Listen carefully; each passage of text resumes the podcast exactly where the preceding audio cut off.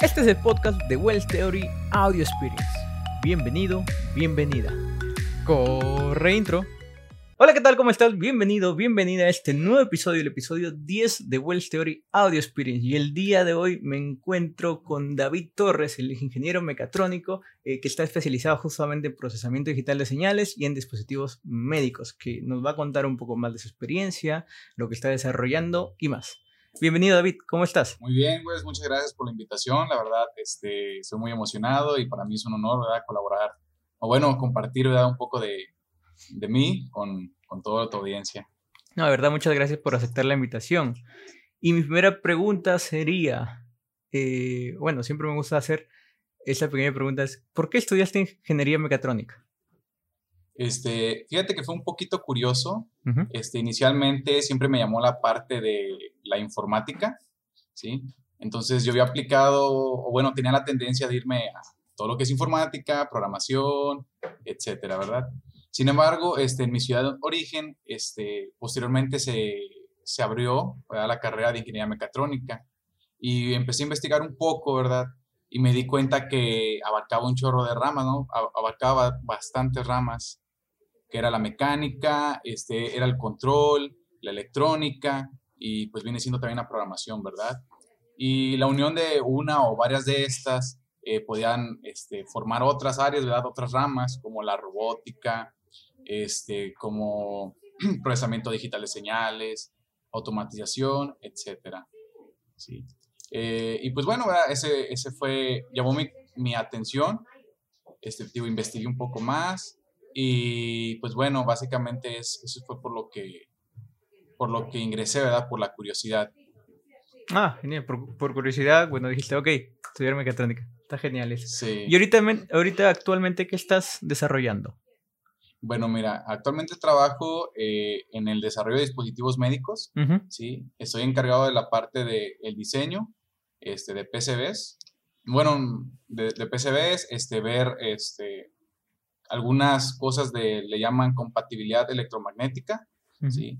Este, esta área o este tipo de trabajo nos encargamos de, bueno, nosotros sabemos que, mm, cuando, bueno, en un, en, un, hospital hay distintos tipos de, dispositivos, ¿verdad?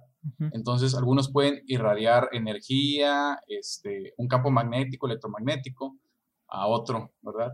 Entonces, por ejemplo, lo que nosotros tenemos que hacer es que aunque llegue una radiación de energía externa a un dispositivo, este pueda funcionar ¿sí? sin ningún tipo de alteración ¿verdad? en el comportamiento eh, pues por el que está diseñado. ¿verdad?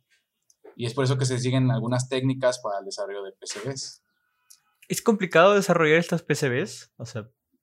Mm, es que tienes que tener... Es un... No, no puedo decir sí o no, pero ¿Por qué? Porque, mira, ahí hay, dependiendo de cuántas capas, ¿no? Dos layers, eh, cuatro, seis, ocho, ¿verdad? Pero lo que sí tienes que tener es mucho cuidado, ¿no? Por ejemplo, alguno de los consejos es que todos los, los componentes, ¿verdad? Los ICs, los capacitores, resistencias, ¿verdad? Que tengan alguna conexión a tierra. Por ejemplo, se crea un plano de tierra, ¿sí? Y todos van conectados a ese plano de tierra mediante vías, ¿verdad? Ese es, por ejemplo, un, consejo de, compatibilidad electromagnética. ¿Esto por qué? Porque, bueno, al, este, al fluir los electrones, pues bueno, al estar conectados mediante vías a un solo plano de tierra, hay mejor este, retorno de corriente, da mejor flujo de, electrones. Ok. Entonces, claro, hay, o sea, ¿cómo podría ser? Depende mucho de la aplicación, depende mucho de lo que estás haciendo, ¿no? Y, la complejidad también del proyecto, ¿no? Sí. ¿Te ha tocado así desarrollar un proyecto muy complejo en el cual no sé, tenido que hacer o eh, maravillas, estudiar, hacer de todo para que funcione correctamente? Pues eh, un poco de todo, sí, se me ha tocado proyectos un poquito complicados. De hecho, ahorita estamos realizando una PCB eh, de seis layers, entonces, pues hay varios componentes, ¿verdad? Entonces, tenemos que tener mucho cuidado desde cómo colocamos los componentes, este, cómo trazamos las, las pistas, cómo colocamos las vías, eh, tenemos que ver también las longitudes de las pistas, el ancho de las pistas, el ancho de las vías. ¿Por qué? Porque si no hay un adecuado este, una adecuada parametrización para todo esto, eh, lo más probable es que nuestro dispositivo pues, no funcione, ¿verdad? ya sea por compatibilidad electromagnética o existe alguna falla. ¿verdad? Y como son este, pues, dispositivos que van orientados para utilizarse con personas, tienen que tener una seguridad muy alta, ¿sí? porque son grado médico. La idea es que tenga mucha protección para que el paciente no sufra ningún tipo de descarga. Claro. O sea, hay que tener bastante cuidado cómo va a ser el, ¿no? ¿Qué pasaría si hay una descarga hacia dónde va a ir, ¿no? La lo ideal es que no vaya a ser paciente, ¿no? Exacto. claro, claro, si no, te denuncian. Pero bueno, está, está, bastante interesante. O sea, ahorita tú estás viendo el diseño PCB para equipos médicos. Sí. También tienes que ver mucho de lo que es electrónica analógica ahí, ¿o no? Claro, sí. este, se ve toda la parte desde transistores, este, resistencias, capacitancias, ferritas. Este, tienes que hacer una buena selección de componentes. ¿Por qué? Porque, bueno, tienes que lograr una buena sinergia, ¿verdad? Para que la tarea que tú quieres que haga el dispositivo se cumpla de la forma adecuada y sin que existan riesgos para el operador ni para el paciente. Este, también se tienen que seguir algunas normas, ¿verdad? Algunas normas este, para poder certificar, bueno, evaluar y certificar tu producto. Claro, claro. ¿Y, estos proyectos, a dónde los están? Eh, no sé si me puedes contar dónde se están distribuyendo o en qué hospitales, tal vez, si que se puede saber. Este, bueno, mira, por, por, cuestión de confidencialidad no, no puedo decir, sin embargo es para un país, ¿verdad? es para Escocia, entonces allá es donde está enviando todos estos productos, ¿verdad? Ok, ok, claro. Es que sí, sí son un poco, bueno, son muy estrictos en toda la parte de confidencialidad. sí, sí, no, yo, yo, entiendo, no te preocupes por eso. Pero ahí vendría otra pregunta. ¿Son estrictos al trabajar con, o al trabajar con un país extranjero? ¿Es más estricto? ¿Hay más exigentes, calidad y demás? Eh, es un poquito de todo. Es que yo creo que aquí en Latinoamérica a lo mejor estamos un poquito acostumbrados a, a que trabajamos bastante, ¿verdad? Muy rigurosamente. Allá la carga de trabajo es un poco más, no sé si llamarla o relajada, pero sí está un poco más distribuida, ¿sí? Con el fin de que tú puedas lograr tus, tus objetivos, ¿verdad? del proyecto en un tiempo óptimo. Es decir, este, te dan ciertos descansos, eh, tienes, puedes hacer una planeación, ¿verdad?, de tus actividades. ¿verdad? Sí son estrictos porque se, solicita, ¿verdad?, calidad, ¿verdad?, en el producto, pero también tienen esa parte humana, ¿verdad?, en, el sentido de que no te sientes tan explotado. o sea, claro, compensa, digamos, su exigencia con, con su área de trabajo, su ambiente de laboral. Ahí está. Ah, mira, mira, qué interesante. Sobre tu experiencia, tú tienes también experiencia en lo que es PDS, procesamiento digital de señales. Sí, sí he realizado algunos trabajos de procesamiento digital de señales. Este, bueno, uno... no, dime, no, dime, cuéntame. Ah, ok. Este, bueno, en la licenciatura este, realicé algunos trabajos. Uno fue mi proyecto de tesis, que fue realizar un controlador para un, para un, ¿cómo se llama? Una prótesis de mano. ¿Sí? Era un controlador mediante señales, bueno, que utilizaba señales electromográficas. En esta parte se hizo todo de forma analógica, ¿sí? Con la finalidad de, una, pues queríamos disminuir un poquito el espacio, ¿verdad? De, de la PCB. Otra también fue como más reto personal, era pues hacer una comparativa de la parte analógica con la parte digital, ¿sí? Eh, y bueno, se hizo todo el electromiógrafo, ¿sí? Donde, pues bueno, se adquiría las señales mediante electrodos, pasaba por una etapa de, preprocesamiento, ¿verdad? Que era la filtración, amplificación, otro filtrado, otra amplificación, rectificación. Y pues bueno, al final de cuentas logramos un electromiógrafo que te daba como salida un voltaje que dependía de la, bueno, el voltaje, la amplitud de voltaje dependía de la fuerza ejercida por el músculo. ¿verdad? Eso fue lo que se logró. Pero eso fue de forma analógica. Y por la parte de procesamiento digital de señales también se aplicó eso. En esta parte solamente se agregó un amplificador de instrumentación, ¿sí? Y para adquirir la pura señal, ¿verdad?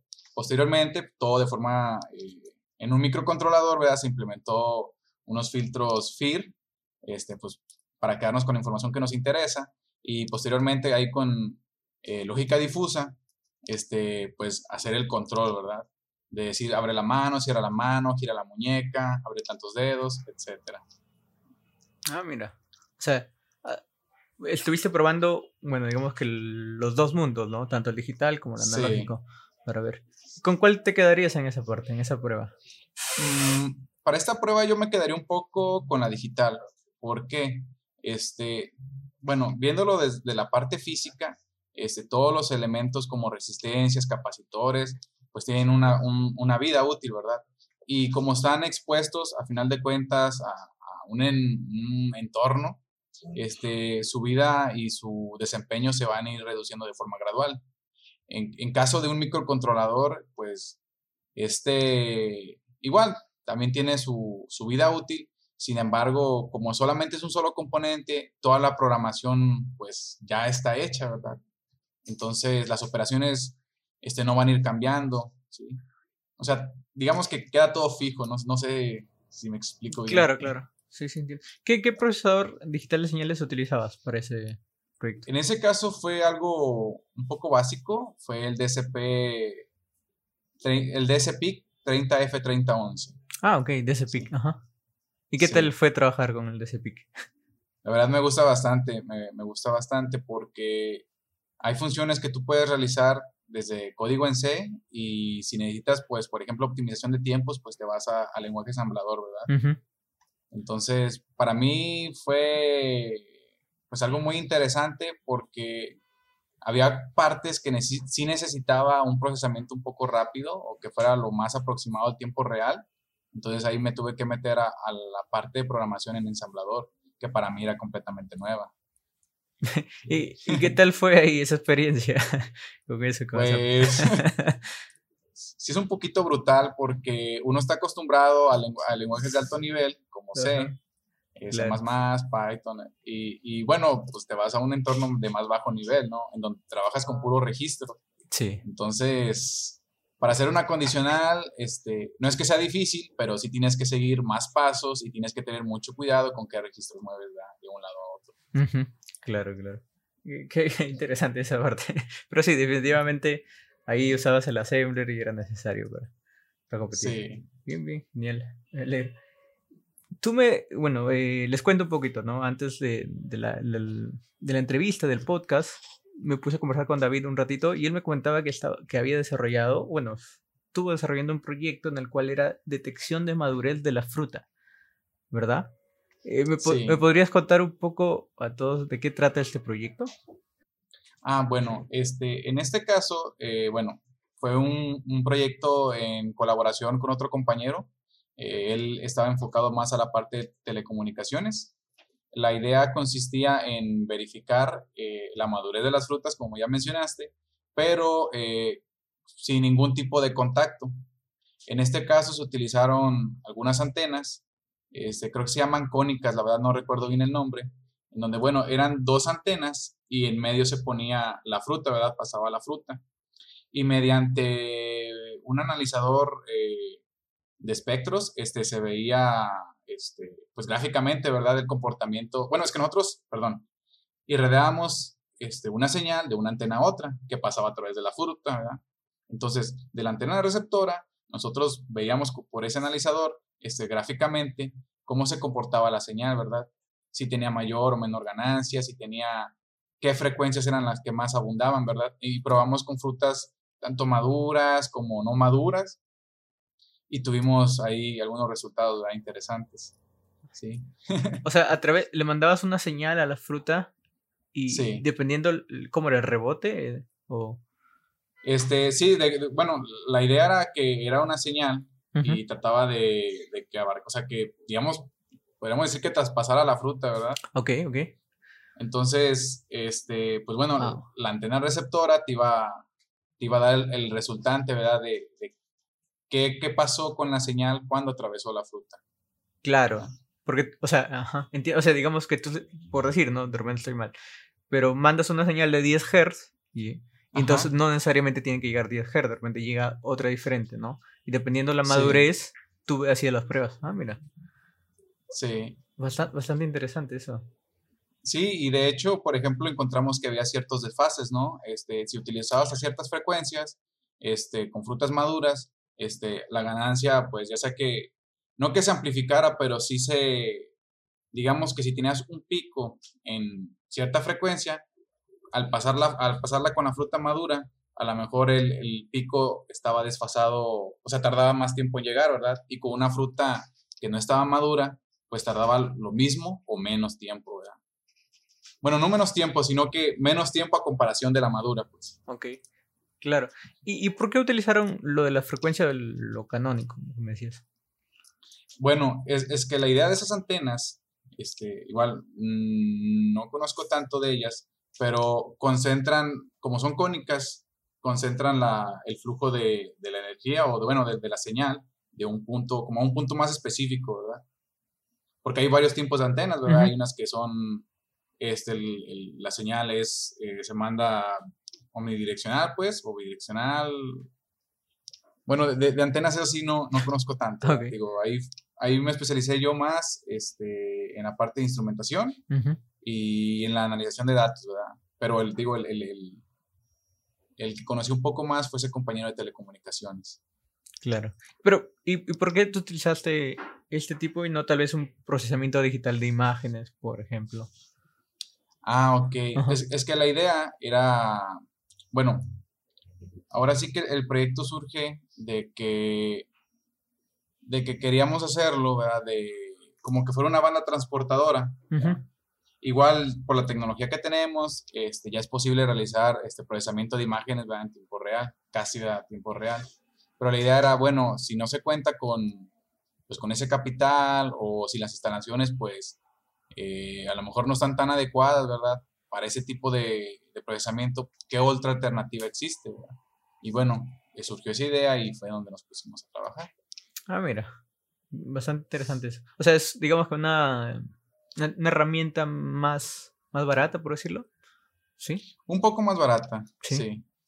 Igual, igual, o sea, es tener las antenas, es tener el, la instrumentación y la señal que al final te manda, ¿no? Sí. Claro, igual, igual requiere más cosas ahí. Mira, pero y al final, ¿cómo, ¿qué pasó con el proyecto? Cuéntame un poquito más. Bueno, mira, lastimosamente este, no pudo ser concluido debido a que fue comenzado antes de, de pues de que entrábamos en pandemia, ¿verdad? Uh -huh. Entonces hicimos varias pruebas, te digo, eh, pero no pudimos, digamos, aterrizar bien el resultado, de decir, ¿sabes qué? Este, todas las frutas este, presentan este comportamiento, todas las frutas no maduras presentan el comportamiento de esta forma, ¿verdad?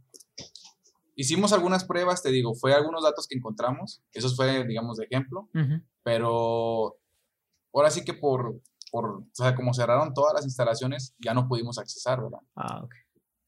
Claro. Eso fue, fue lo triste. Claro, claro. COVID. sí. sí, sí. Ok.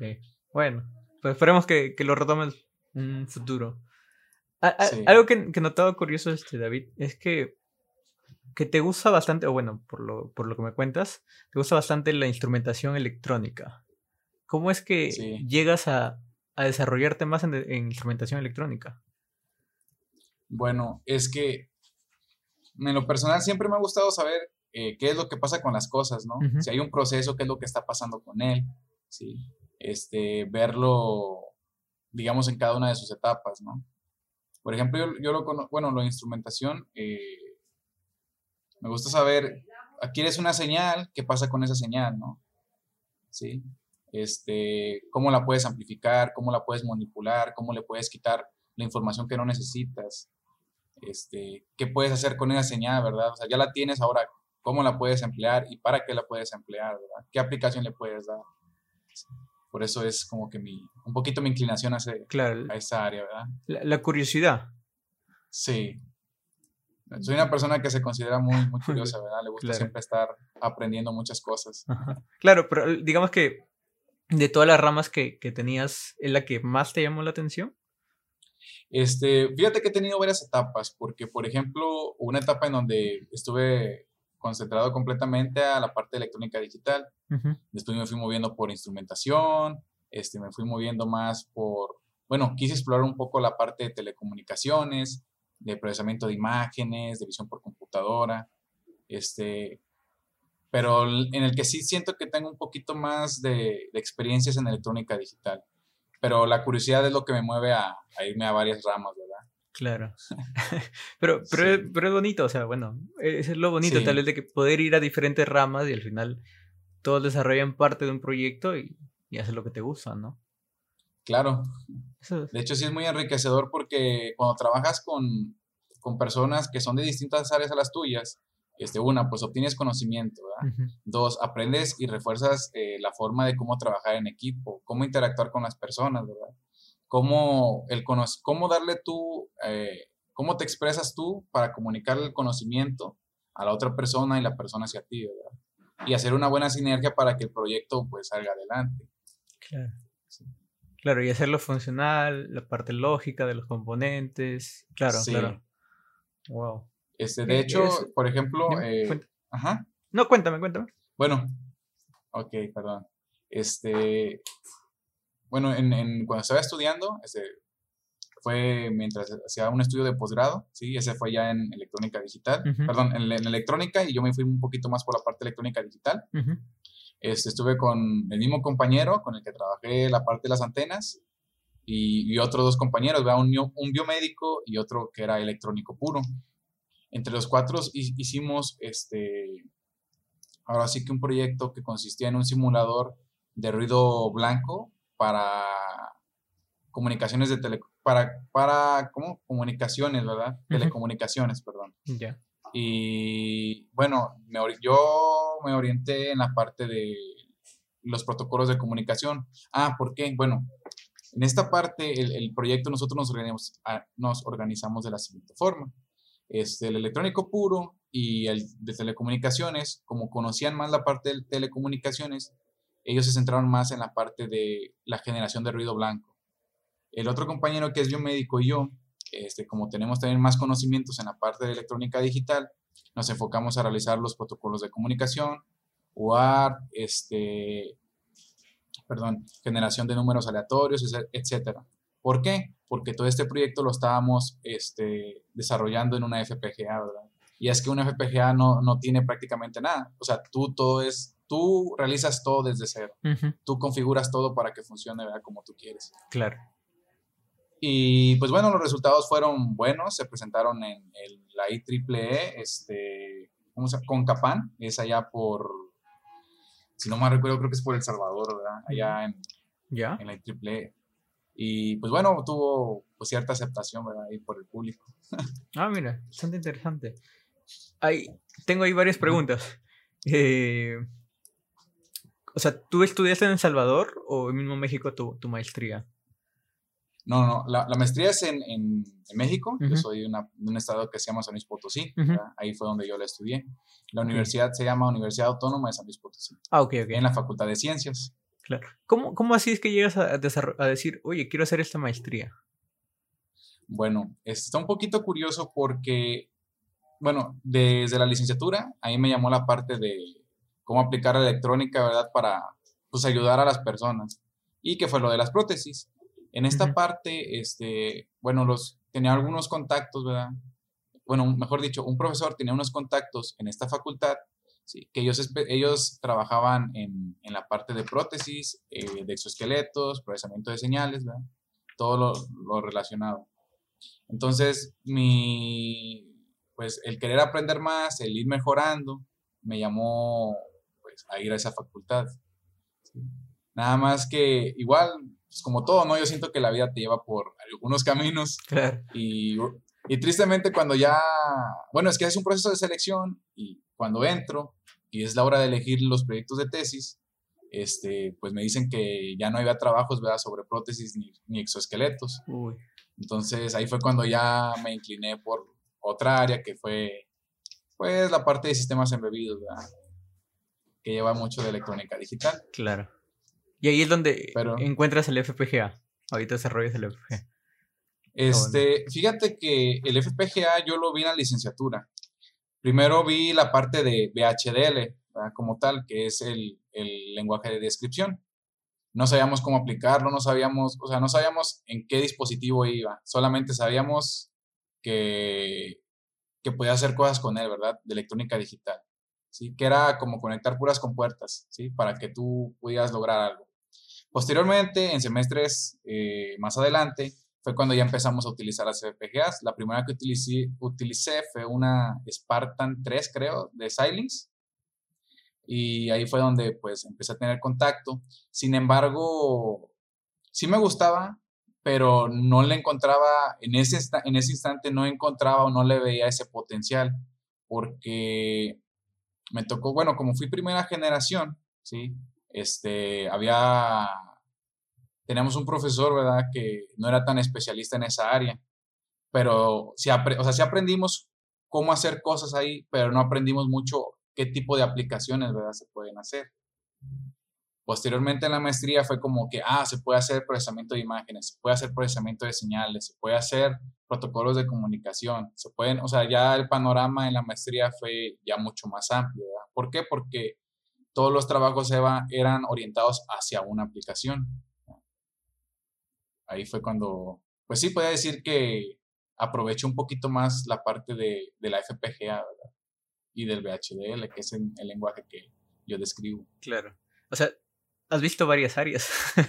Siento que has hecho muchos proyectos, o sea, has estado en telecomunicaciones, en diseño PCBs, electrónica, pero, pero está genial, ¿no? O sea, porque has visto de todo, de todo, ¿no? Y eso.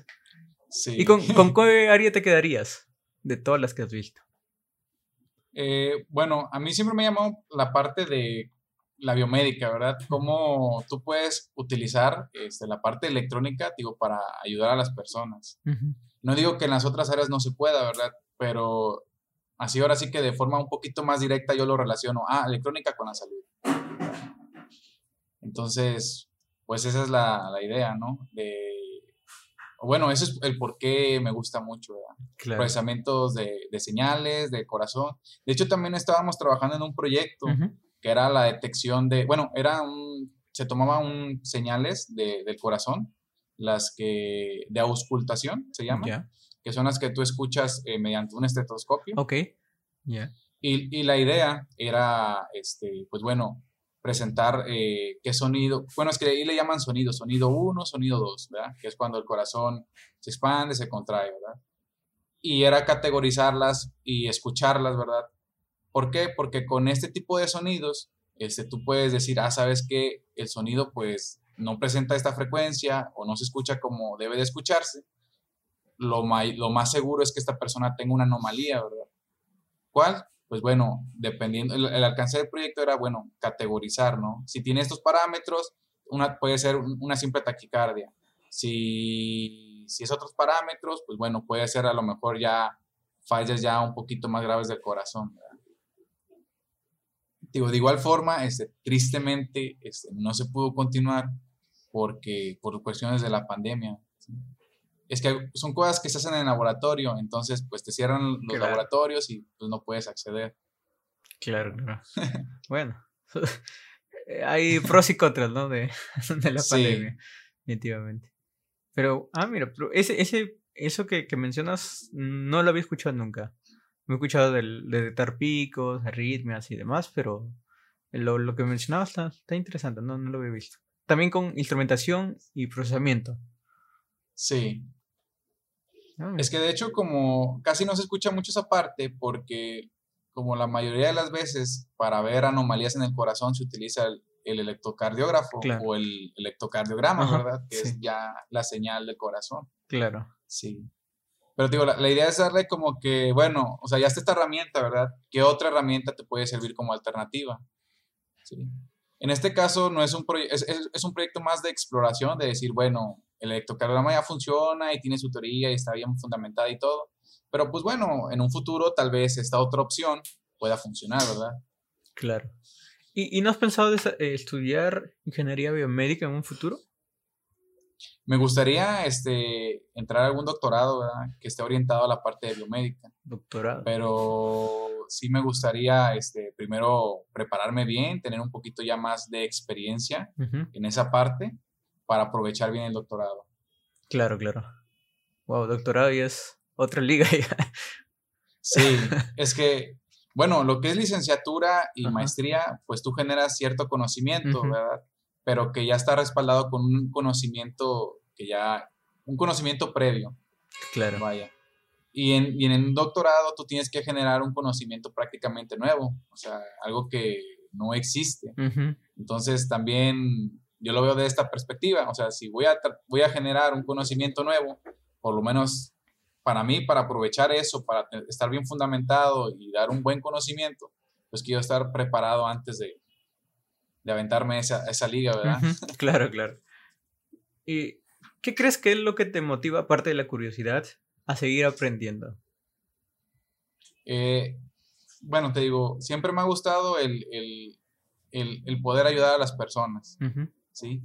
Este, siento que uno como ingeniero, ¿verdad? Puede mejorar la vida de las personas en muchos aspectos, ¿sí? Desde un transporte, ¿verdad? Que le ayuda a las personas a moverse más rápido o a ahorrar energía eléctrica, entre otras cosas, hasta algo de dispositivos médicos, ¿no? Que te ayuda a medir signos vitales, este, no sé, este, hacer algún tipo de diagnóstico, ¿verdad? O, por ejemplo, telecomunicaciones, ¿verdad? Que también ayuda a las personas como, ¿verdad? Permitiendo la comunicación a grandes distancias, ¿sí?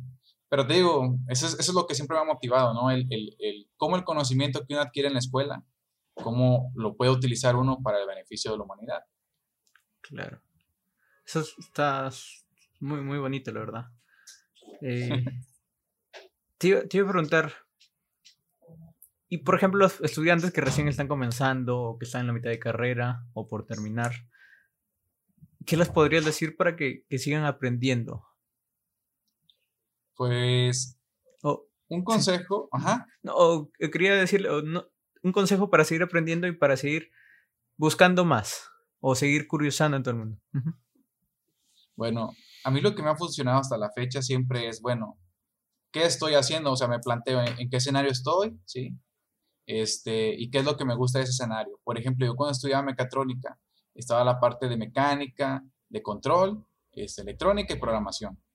Siempre fui muy afín a la programación, pero poco a poco me fui enamorando más de la, de la electrónica. Sin embargo, algo curioso es que hasta cierto punto era bueno en mecánica. Y digo, bueno, o sea, en mecánica se me da más o menos, o sea, bien, pero lo que realmente me apasiona es la electrónica. Entonces, bueno, si te interesa algo, este, si no sabes, pues busca el conocimiento, ¿no?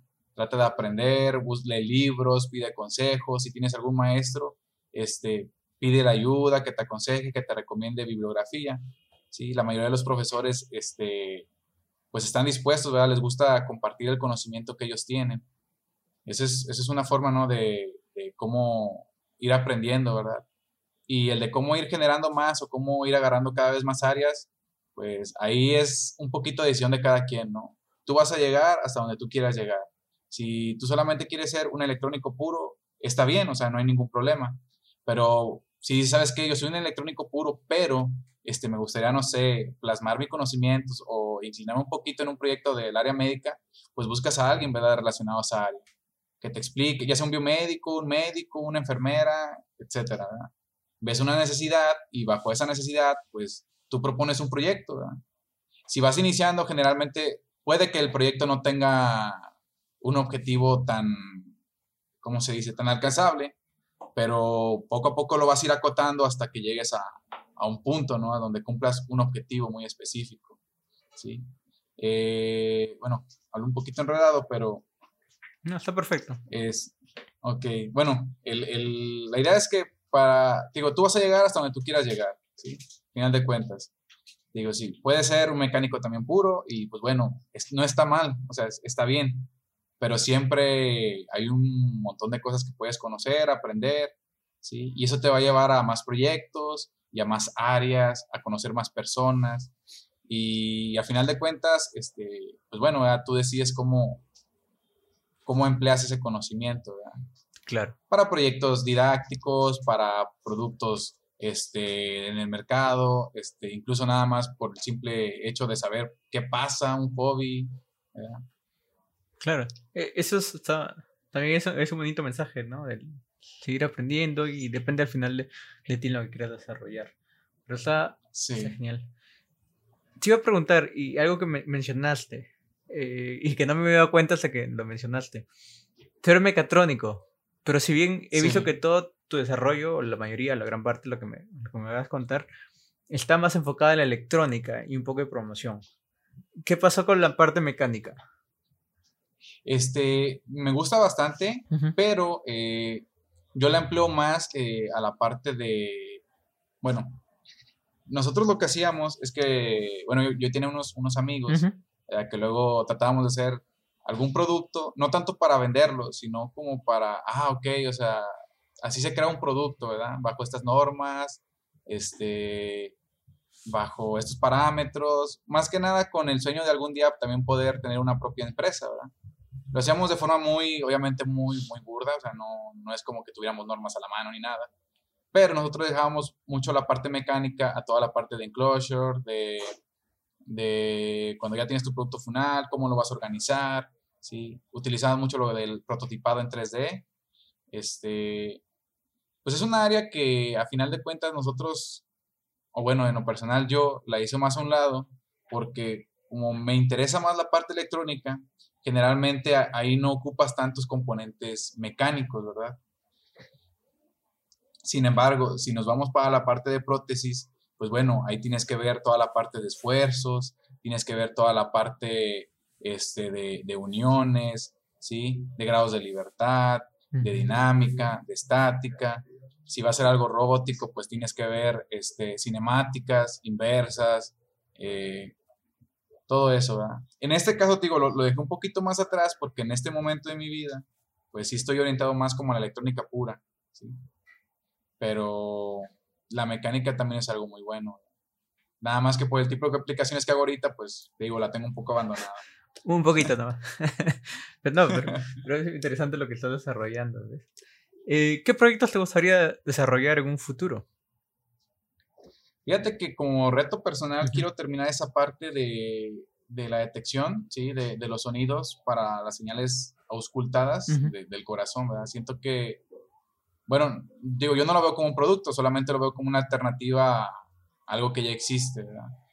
Y pues se me hace curioso, ¿no? Como qué resultados son interesantes, tal vez haya una mejor detección, tal vez este, se pueda crear después con eso algún software para algún médico que pues, te pone un, un, estetoscopio electrónico, escucha la señal y te dice, ¿sabes qué? Lo más probable es que tengas esto. Pudiera ser. Ese es un proyecto que me interesaría. Y también me gustaría explorar más la parte de, de visión por computadora. ¿sí?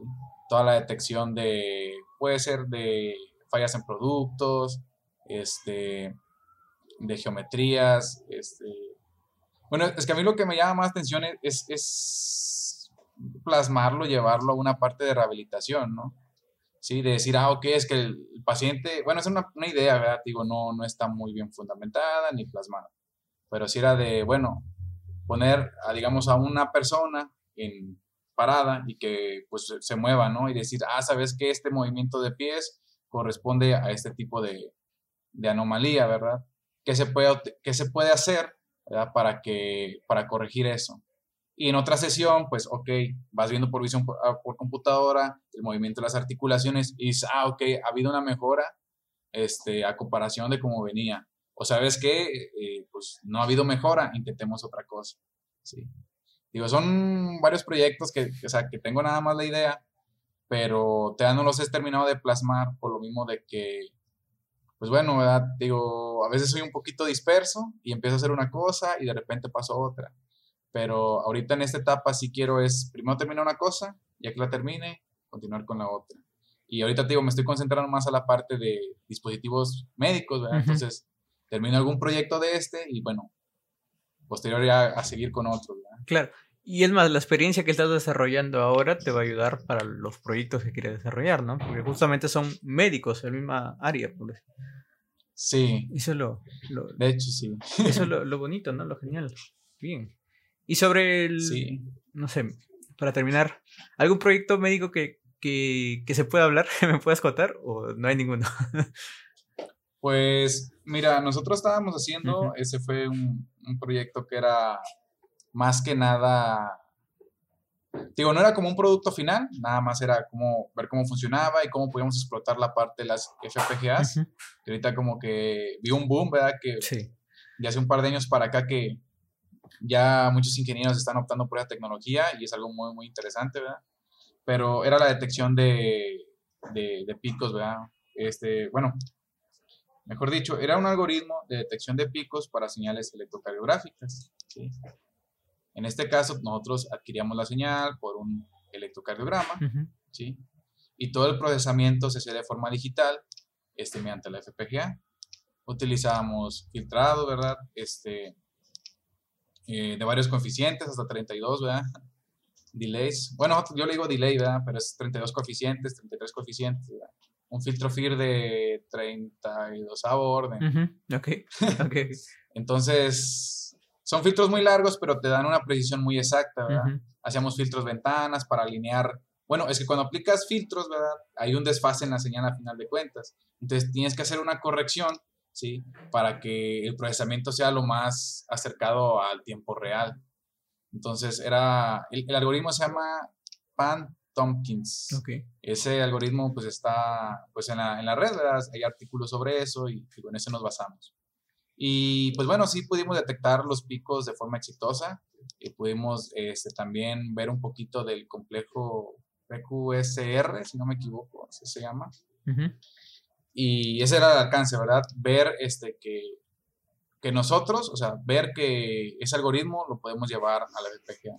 Obviamente, pues sí sabíamos que se podía, ¿verdad? Pero no sabíamos cómo. Claro, claro, claro. Pero, ¿y, por qué FPGA? Bueno, es que mira, ahorita, este, uno, bueno, depende. Eh, ahorita lo que nosotros hemos visto, bueno, lo personal que veo, es que cada vez se ocupa mayor eh, procesamiento en menos tiempo, ¿sí?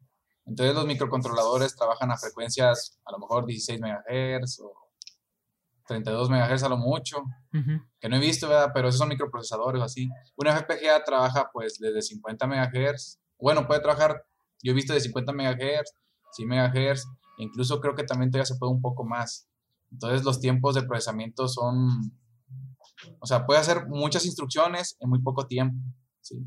Entonces, por eso siento que, bueno, esa es una, una, hipótesis que yo tengo, ¿no? Siento que muchas personas, o por eso hizo boom la FPGA, porque una de esas características es que, pues, una, tienes mayor control de toda la operación que va a hacer. Dos, este, haces mayor procesamiento en menos tiempo, ¿sí? Y otra, a final de cuentas, este, muchos componentes que tú tienes, lo puedes, este, digamos, si lo describes bien, todo lo puede hacer en un solo chip, que es la FPGA. Claro, eso, eso sí. Pero, claro, tienes que diseñarlo desde cero. Todo lo han diseñado desde cero, ¿no? Ese podría ser la, desventaja, ¿no? la complejidad que hay que hacer, ver cada uno de los modos, pero claro, la satisfacción porque al final sale quedaría geniales. Sí. Sin embargo, bueno, a, final de cuentas, lo de la FPGA lo que tiene es que hay mucha información, ¿sí? Hasta eso. Y pues bueno, ya tienes una base y no empiezas, o sea, el desarrollo sí es desde cero, ¿verdad? Pero el conocimiento no es desde cero. Entonces, pues conoces el protocolo, sabes cómo funciona y la idea es de, bueno, ok, hago mi diagrama de cómo funciona y nada más lo describo. Obviamente te va a llevar tu tiempo, ¿sí? Pero no siento que sea tan difícil, ¿verdad? O sea, eso sí te consume mucho tiempo, pero siento que no es tan difícil ¿sí? Y que, digo, en aplicaciones donde tú ocupas, este, pues, emplear poco tiempo de procesamiento, pues te van a ayudar bastante. Es como en el ensamblador, si tú quieres optimizar algunos tiempos, pues por te vas a esa parte, ¿no? Claro, claro, definitivamente, definitivamente. Genial, me, me gusta porque siento que has desarrollado muchas cosas y claro, cada vez te estás centrando más como hacia parte médica, ¿no? Y instrumentación. Y eso está genial. Eh, me alegro bastante y sigan los éxitos. Eh, Muchas gracias. Te quería hacer unas preguntas rápidas o por así decirles de, de qué eliges. Si pudieras viajar en el tiempo, ¿volverías a estudiar o ya, si puedes viajar en el tiempo, ¿volverías a estudiar ingeniería mecatrónica, electrónica o biomédica? Ah, no sé. Yo creo complicada, ¿no? está complicado porque mira, yo conocí la parte de biomédica porque ya estaba en mecatrónica, ¿verdad? Sí, sí, sí. Entonces, híjole. Ah, yo creo que nada más para saber qué pasa, me iría por la, la biomédica, porque siento que ahí me podría especializar hacia donde quiero ir, digamos, desde una edad más temprana y así tendría un poco más de tiempo, ¿no? Para irme desarrollando, pero en ese rubro específico. genial, genial, genial. ¿Qué eliges? ¿Procesamiento digital de señales o una prótesis de mano? O sea, desarrollar un proyecto. Mm, desarrollar un proyecto, la verdad. O sea, desarrollar un proyecto que vaya enfocado a PDS o prótesis de mano. Ah, ok, ok. En este caso, híjole, es que me iría más por la parte de procesamiento de señales. ¿Sí? Sí, sí, es que ahorita, la verdad, hay muchas personas que ya hacen prótesis y, y, no está mal, o sea, al contrario, se genera mucho conocimiento, se comparte toda la información y es algo que enriquece a toda la comunidad. Sí, digo, yo también ya trabajé en esa parte, pero procesamiento de señales, siento que hay un mundo que todavía puedes ir explorando, ¿no? Hay muchas aplicaciones que se pueden mejorar, se pueden optimizar tiempos, puedes verlo de otras perspectivas. Entonces me iríamos por la parte de procesamiento digital de señales. Claro. Mira, tres cosas que necesitamos para aprender sobre dispositivos médicos. O para poder nosotros crear. Este, una sería este, la necesidad, o sea, lo que necesitas es hacia, dónde, hacia la necesidad, ¿no? ¿Qué quieres solucionar? Claro. ¿Qué, ¿Qué, problema quieres abarcar? Otra este, sería, pues, toda la, todos los conceptos básicos de electrónica, circuitos eléctricos, ¿sí? ¿Por qué? Porque, bueno, es, es, una gran parte de lo que vas a hacer, ¿no? Electromagnetismo. Y la otra sería la, pues, ¿cómo se llama?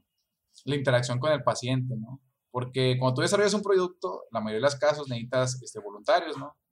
Obviamente cuando son pruebas que ya están muy controladas y no hay riesgos de que haya una descarga o, ¿verdad? Entonces tienes que saber también cómo tratar pues a un paciente, ¿no? De que haga esto, haga lo otro, este, hay que estimularlo de cierta forma. Bueno, eso para mí, para un proyecto médico, para mí me quedo con esas tres. Claro, está genial, está genial. Eh, para terminar, ¿dónde te pueden encontrar? ¿Quieres saber un poco más de ti? No sé. ¿En las redes sociales? Pues, lo que tengo es, es Facebook, me llamo David Torres, pero pues está muy, muy extenso. Este, y estoy en LinkedIn, ¿verdad? Como también David Torres. Igual no sé si pueda proporcionarte tal vez la liga o Sí, sí, sí. Yo igual lo voy a colgar en la descripción para si alguien quiere preguntarte, hacer una consulta, se podría hacer, ¿no? Sí. O tu correo, no sé. Bueno, mi, mi correo es david.torres.uresti.gmail.com. Ah, ok. Genial, genial. Sí, igual, así es como, bueno, nos contactamos por, por LinkedIn, ¿no? Sí. Sí, sí, sí, por ahí estuvimos hablando y todo lo demás. De verdad, muchísimas gracias, David, por, por compartir tu experiencia, por compartir tu tiempo y, y qué genial lo que estás haciendo. Siento que tiene tantas cosas que estás desarrollando que está genial, está genial, estás aprendiendo un montón. me parece muy chévere, muy bonito. Y de verdad, gracias por poder compartirlo y poder haber aceptado la, la invitación. No, muchas gracias a ti por invitarme. Digo, la verdad, siempre, bueno, siempre quise compartir o entablar una conversación contigo. Digo, yo comencé a seguir tu, tu canal, me acuerdo que era como hace tres años, el primer video que vi se llama, el de, creo que se llama Un Minuto de Electrónica o algo así. claro. fue el de Transistor, creo. Ah, mira. Y desde ahí empecé a ver más tu contenido y fue como de, ah, ok, o sea, mm, yo veía que tú hacías muchas cosas de electrónica y dije, ah, pues está chido, ¿no? Ajá. Y te digo, también fue, te digo, vi que la electrónica tiene muchas cosas, entonces de todo agarré un poco, ¿verdad? sí, sí, sí, sí, definitivamente. No, pero qué, chévere que, que, hayas visto de un minuto electrónico, claro, es, es de los primeros videos con los cuales subí el canal. Sí. sí, sí, gracias, gracias por verlo. Bueno, no te olvides suscribirte, darle like y compartirlo con tus amigos. Y si puedes, mira también un minuto de electrónica. Nos vemos. Chao, chao. Nos vemos. Muchas gracias por escuchar este episodio. Nos vemos la próxima semana. Suscríbete.